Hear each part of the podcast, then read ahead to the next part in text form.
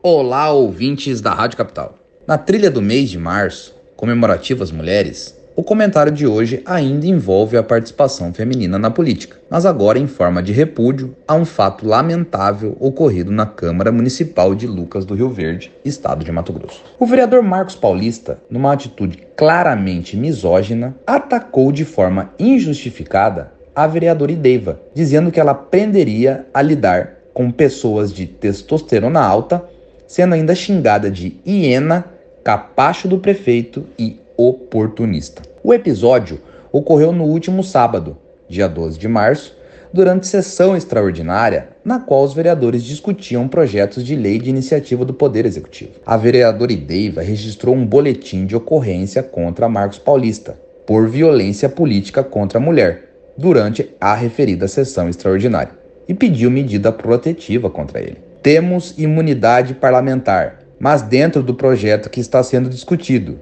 e ele passou desse limite, pontuou a vereadora Ideiva. A parlamentar disse que essa é a terceira vez que o vereador a ofende em sessões. Essa foi a terceira vez que ele me ataca. Não adianta cobrarmos. Se quando acontece com a gente, não reagirmos. Ele tem que respeitar a mulher. O presidente cortou o microfone e ele continuou falando sobre aquela fala nojenta da testosterona, afirmou a vereadora. Agora digo eu, o vereador está com um baita problemão. É que recentemente o Código Eleitoral foi alterado pelo Congresso Nacional, por intermédio da Lei nº 14192, de forma a criminalizar condutas que visem assediar, constranger, perseguir, ameaçar ou humilhar mulheres detentoras de mandato eletivo, utilizando-se de menosprezo ou discriminação à condição de mulher como forma de impedir ou dificultar o desempenho de seu mandato eletivo, prevendo pena de reclusão de 1 a 4 anos